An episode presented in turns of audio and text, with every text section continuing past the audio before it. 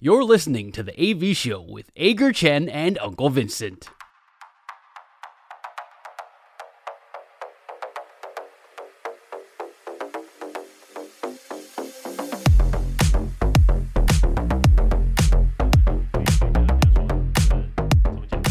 让子弹飞一下，飞一会儿，对，那 不管搞不好我们最后逆转什么之类的。我们还是要来问一问阿戴本周爽不爽？这是我们节目的第一个单元，我们分享上个星期发生在自己身上最爽的事情，还有最不爽的事情，不一定要跟运动有关，只要说出来开心就好。阿戴，你上个星期最爽的事情是什么？你应该知道哎、欸，我不知道，我都不知道。你最爽的事情就是拉拉队要大换血了，每一队的拉拉队都要换血。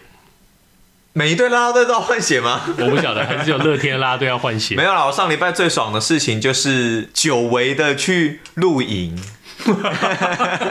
你最讨厌的露营？我我没有讨厌，我只是不喜欢。你对啊，不是一样吗？不一样，不一样，不一样，不一样。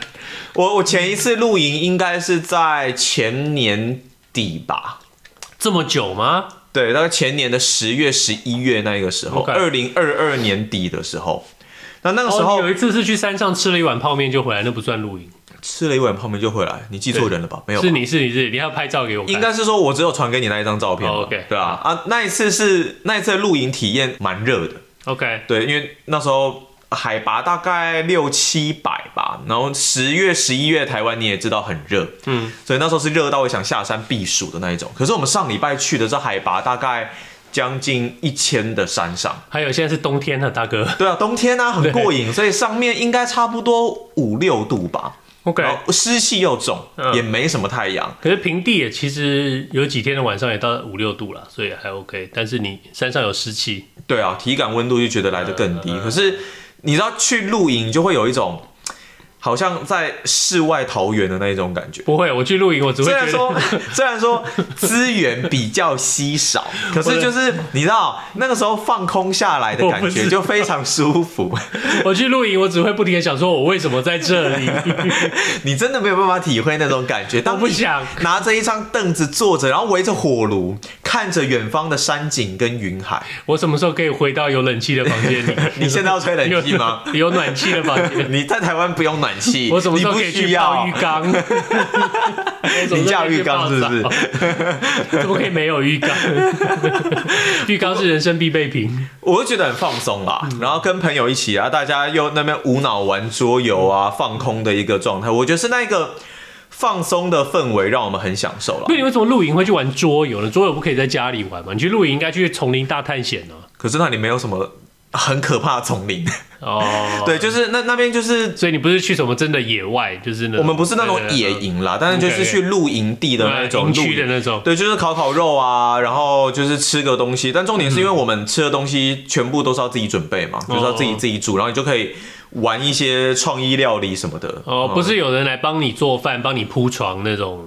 不是呃，不是懒人露营，是也是要自己，至少也是要讲人家懒人。你说那 个真的是专有名词啊？那叫什么？豪华露营啊，豪华露营有那种包帐的，对不对？蒙古包啊，什么里面还有冷气，还有那个还有人来铺床，不是吗？对啊，那那那一种我们还没有尝试过。对，我们现在这种的是就是也是有个客厅帐，然后在里面煮东西，那晚上睡觉就睡车上，嗯，对，这样子的一个模式，但是很放松啦，蛮开心的。你刚刚提到创业创意料理，你们。整趟最创意的一道料理是什么？我觉得最创意的应该是棺材板吧，自己做棺材板。OK，你有吃过棺材板吗？我知道，但是这也没有什么创意啊。棺材板就是，也不是说一定要多，就是炸了吐司，开了一个盒子，然后奶油海鲜把它倒下去嘛，对不对？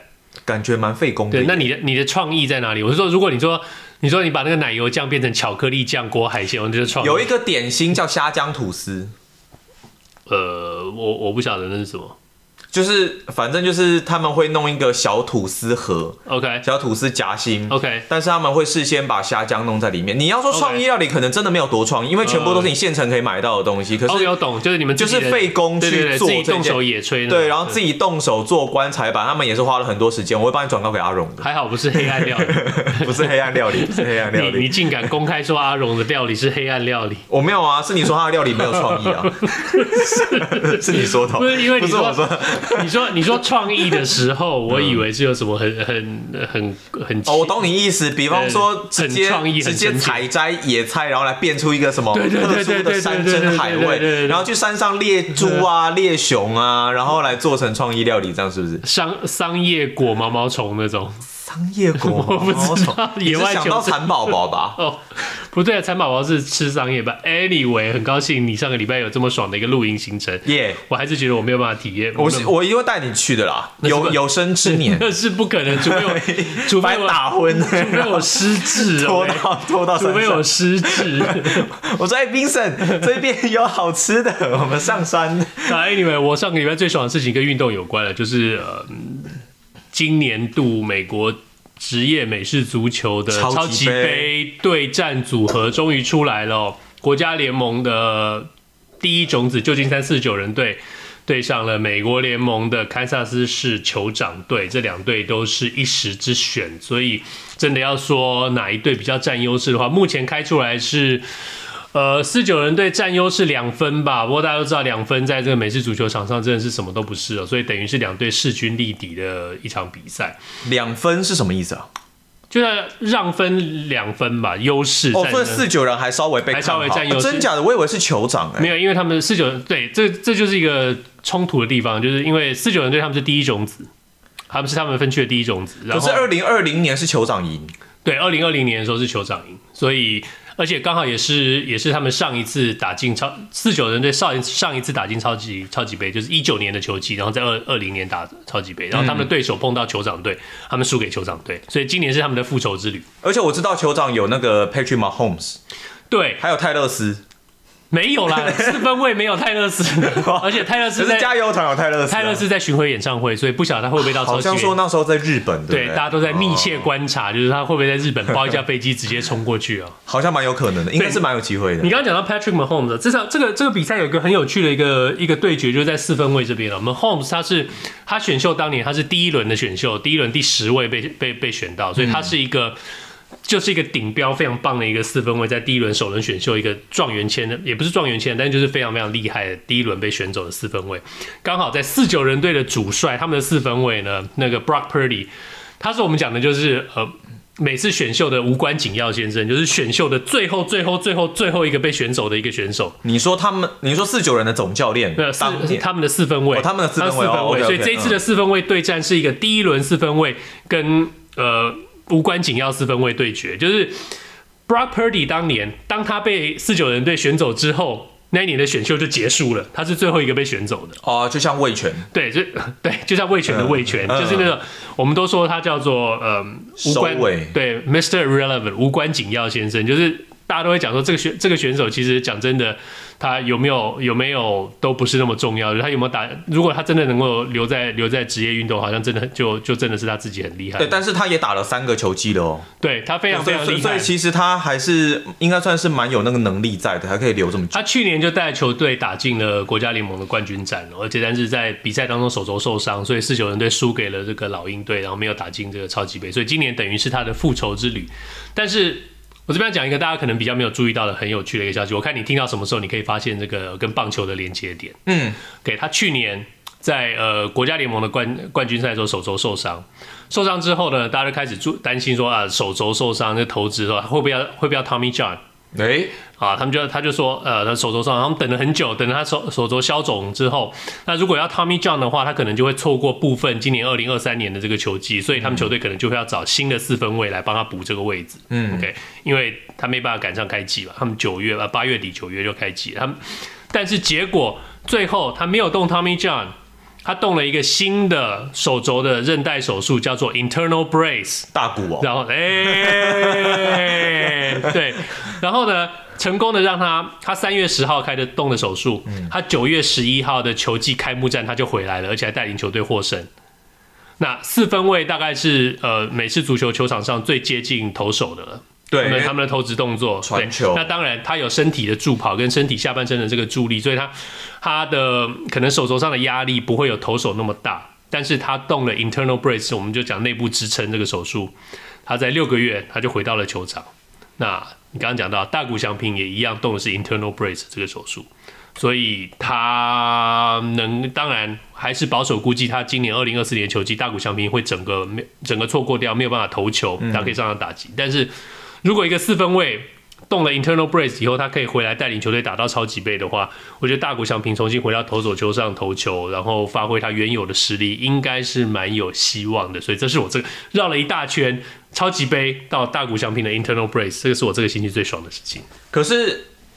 我觉得棒球跟美式足球，它在整个手肘、手腕上面的一个使用，因为它毕竟还是有一个本质上面的一个落差。对，这个动作是完全的不同的，也会有球路上面的变化。所以大谷，我觉得保守应该还是今年其实应该不容易。我没有，我没有说他六个月他就要回来投球。我没有，因为你期待到 就是六个月，然后就要跟山本由生组成。没有，我没有期待他，我没有期待他会在世界大赛先发投球之类的这种。你们已经可以绑他十年了，应该是可以。不急，不急，不急，一一点都不急。OK。可是我想问一下，你。刚刚说的这一位四分卫，Brock Purdy，对不起，对，他。这三年来的表现，他都是一直不断的进步，进步，个人数据上也是一直不断进步。是他其实去年去年开始进呃拿到这个先发的这个位置的时候，他就带领球队打出打出非常好的战绩。我记得没有记错的话是七胜一败，那最少最少他带到球队打到这个呃联盟的冠军赛。他扮演关键角色就对了，只差一场他就要打进超级杯了。去年就是这样，但是他受伤。OK，今年回来之后很有趣的说，因为他这个 Mr. Irrelevant 这个无关紧要先生的这个身份，所以他几乎从球季开始。的每一场比赛，大家都说啊，这个他不行，他不行，他不行。但他每一场比赛，他一直的赢，一直的赢。然后很多球队，很多这些球评都等着看他出，不是出出丑，对对，等等等等着看他翻车。嗯，因为就觉得说，在历史上没有这么低、这么糟、这么 irrelevant、这么无关紧要的人，真的站稳了一个先发的四分卫。就像我们常常在讲说，Tom Brady，大家都知道这个 Tom Brady，以前那个爱国者队 Brady，他是小胖弟啊，对，他是第六轮被选进来的，嗯、他也是在呃，他在 backup，他在这个候补做了很做了一段时间，他才上来，他站稳，大家都觉得说，哦，第六轮被选进，好棒哦，然后那个第六轮传奇这样，Brock Purdy 是真正选秀的最后一人。那所以今年今年一直比赛，他都他跟他对决的都是这些呃第一轮被选进来的四分卫哦，比他前面很多。我记得在季后赛刚刚开始的时候，还有一位球队的高层前球队的高层人士说啊，季后赛终于开始了，有八个超级厉害的第一轮选呃有七个八呃八个八个参赛的四分位里头有七个前第一轮选秀的一级大物四分卫。哦，还有 Brock Purdy，对，直接把人家归类在另外的群组。对对对对对，就是就是有一种这种类似近乎羞辱的这种说法。但是我觉得，就算他现在闯到要打超级杯了，我相信大家还是可以找到各种理由不看好他。对，你就是说这场比赛四九人是被看好的，但是大家都会说哦，四九人看好的绝对不会是因为四分位，然后你也没你也没办法真的认为他。被看好，因为就像你刚刚一样，一听到酋长队就觉得哦，酋长队那前才拿过，才前两年才拿过超级杯冠军，今年又打。可是那是因为我对美式足球其实不太懂，会不会很懂美式足球的这些美国球迷，可能其实本质上看到是不一样的东西。我们听众里头有很厉害的美式呃美式足球的球迷，他们他们他们他们会留言跟我们分享他们的看法。所以总之，这是我最爽的事情，是呃超级杯二月十一号我们就可以在台湾是十二号，嗯、对不对？就可以看到呃超级杯的这个转播了。而且台湾时间相对友善了，十二号的上午十点。半没记错的话，应该是十点半。起床，起床看球赛，也不用早起啊，你就是起床弄一弄，然后就可以看美式足球。对我来说，可能有点早起。好了，不管你这，那你不是，那你不爽的事情是什么？你的爽是美式足球，我不爽还是跟运动无关。OK，对我呃，最近去了一趟台中。OK，然后我回来北部的时间是大概下午啊，好久不见的交通交通题来哦，真的吗？对对对，对，交通题，对，只要不只要你不模仿喇叭声就可以。没有没有，不会，你想要听吗？不想。回来台北北部的时间是大概下午的四点左右.那个时候可能因为是已经接近到。下班时间了吧？啊，加上可能又有在一些修路什么样的状况，所以要往土城、中和、板桥这一边的交流道都是基本上都是处于一个排队的状态。二高吗？二高对，二高啊，对对对对对，对，对，基本基本上是属于要排队的一个状态。但你可能知道我想要讲什么了，在台湾这一边遇到排队这种状况，就一定会出现另外一个情形是什么？插队。对，而且其实其实我能够接受的是。就是有的时候，我们比方说远距离我们的交流道可能还有四公里，那我开始看到有车子在排队，我可能第一时间我没有办法完全意会说这个是可能在排我的交流道的那个队伍已经延长到四公里这么远了，所以可能还来不及去排队。那如果你是在可能剩下四公里、三公里，然后因为你不知道，所以你临时需要插队，这种其实我还算可以接受，因为我会想说，哦，也许他真的不知道队伍排那么长，因为我自己也发生过这种状况，所以这种我还算可以接受，我也会让。但是我最堵拦的就是那种你已经要到交流道口了，然后就。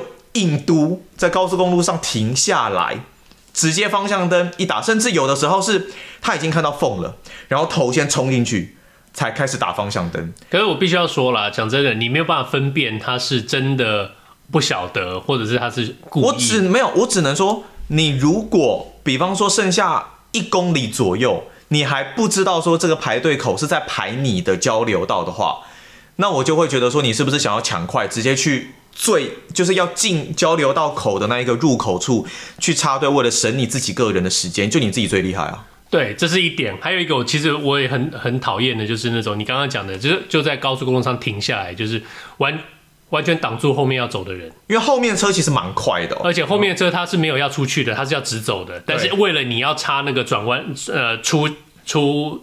为了你要插那个交流道，嗯，所以你挡住了后面所有直走的人，这个我会我会我会很生气。而而且这其实还有安全上的问题啊，其实也很容易造成一些车祸或什么。我也看过好几次塞车，就是因为这个原因啊。那现在大家当然都会喇叭都直接给它按下去嘛。可是有一些车你也知道脸皮特别特别厚，你如果是真的是。忘记或什么的，我觉得你在前面就已经可以发现了。你都一定要绕到口，或是那种走路间，一定要到某一种程度，然后才愿意切进来，或是干嘛的。我真的觉得这真的是很。还有一个就是，我觉得你如果真的是忘记了，你到那个口，然后你发现你想要切，但是后面不让你切，你没办法切的话，那你就认了，你处罚你自己，因为你忘记了，所以你到下一个交流道，你就开到下一个交流道去，你自己再绕回来，那是你给你自己的处罚。那你以后你就会记得说，OK，好，我要提早。那你在那边真的就像你说的脸皮很厚那样一直堵住的话，那我就觉得说，嗯，对，确实你 是不行的，是必须要被人家按喇叭。台湾交通乱象，我觉得还是要再多多进步一些啦。只是这短时间之内，我觉得是还蛮困难的。所以每次看到这个昨呃上次那一昨天那一次，真的是我遇过插队最多的一个状况，可能因为昨天也塞得特别长。但昨天插队状况真的是非常非常多，有个不爽。我觉得很多是你看到一个人插队，看到两个人插队，后面的三四五六个人就跟着插队，所以明明就只有一个，呃，只有一个车道可以出去交流道，就变成说外面两个车道通通都被都被都被堵住，都是为了要出去要插队的，就很像我常常跟你讲的，明明只有一条。道可以左转，但是会变成两三两三排车排在一起，通通都是要左转的车，因为他们、哦啊、他们不要排队，他们要到最前面去。我必须承认，有的时候台湾某一些道路设计真的不好，然后可能真的很窄，车流量又大，所以可能真的会有这种情况发生。只是我我我是认为说，你基本的法规还是要去遵守吧。那另外就是。也有发生一个很有趣的现象，就是说，可能比方说，我这一台让了前面那台进来，还会被后面的按喇叭。对对对，后面的会不爽哦，后面的会非常不爽，想说靠我一排。而且有我我认为，昨天塞这么长，很大一部分的原因也也是因为前面一直在让，一直在插队，所以后面就塞。对，因为速度也就慢下来了。然后塞的人就想要去插队。对对对对，就类似类似这样的恶性循环，恶性循环，有个不爽啊，反正这是我不爽，这不爽。然后这个是在台湾是无法解决的。对啊。Anyway，我的不爽呢就比较惊悚一点哦，但是也是一样跟运动无关，所以哎呦，那大家说稍微忍耐一下。我这个星期，呃，出去吃了几次几几次饭，我餐厅运非常非常的不好。这个星期什么意思？OK，我这个星期我跟朋友去一个新，嗯、呃，大概新，呃，对不起，印尼餐厅嘛，印就是。印尼风味的餐厅，然后去的时候，第一次去，第一天去吃的很觉得蛮好吃的，所以第二天又找了不同的朋友再去吃一次，连着两天去吃。第一天吃很开心，第二天吃东西还是一样很好吃，所以我们很快速就吃的差不多的时候，那剩下一点东西在桌上，我们就边吃边聊天，嗯，然后这样还蛮好的。突然就有个朋友深呼吸了一口气，然后捂住了他的嘴巴，然后我就顺着他的眼光一看，看到什么？在。呃，我们用我们吃完饭的剩下的那个盘子里头，有一只大概大拇指大的蟑螂啊。对，然后还好，那不是不是死的，也不是被咬过一半的，是一只活生生的蟑螂在那边爬。哦，它刚进去。对，哦，它在那边爬。那根据我朋友的说法是说，他一直觉得眼角余光看到有东西在动，然后随着那个东西动动动，他就把后来他想一想，应该是就从桌子的边缘一直爬爬爬爬进我的餐盘里头，然后就在那边爬来，非常非常大，真的是一个大拇指大的一只蟑螂，而且它不是那种平常我们在传统的，呃，而且还不是那种平常我们在路上看到那个全部咖啡色，它是一个有花纹的。哦，对，是一只新品种。对对对，所以我当我当下反应是立刻拿个拿个呃水杯把它盖住，然后 OK，然后然后跟店家讲，嗯，然后跟店家讲说跟店家拿酒精瓶就在那水杯里头喷了酒精，然后 anyway 这是我的处理，结果这个店家呢就拿了一个塑胶袋过来，然后就把那个蟑螂给包走了之后。就没有了，就没有对，就没有任何的处置，没没有任何表示吗？没有没有任何表示，所以所以在那个之后，当然理所当然了，这家就这家店当然就是一个就是个黑名单，以后再也不会去了。嗯、那、嗯、那但是就就就基本上说，我们也不是说你要要给我们什么赔偿还是什么东西，其实我们没有那个意思，因为。需要啦，但是需要、啊。因为其实我我我们那那家那家就是单那家餐厅的呃怎么讲点餐方式是你去点完餐付完钱之后他才开始上菜，就是这样那个哦，对，所以那那你说我们我们有没有他我们有没有要他补偿也没有，那那他他能够怎么补偿我们我们也不知道，那所以。也没也没有什么要啦，就只是说你最少你要解释一下说，呃，或者说你要道歉一下。他没有道歉吗？没有，没有任何东西，啊就把把蟑螂收走，就默默就走。是台湾人吗？是台湾人啊。对对对对，好。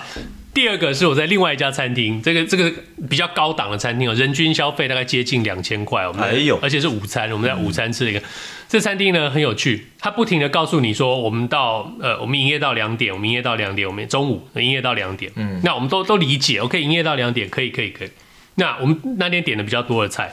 那我快速的讲一下，就是通常我们你都会以为，OK，可是可能可能是我们错误的认知，但我不知道大家可以纠正我。我们都会以为说营业到两点的意思就是说，对你营业营业到两点，餐厅要休息了，厨房不出菜了，也不收新的客人了。但是你会尊重店里头已经进食最少快要结束了的的客人，对，OK，会让他们呃至少把餐呃吃完或者怎么样。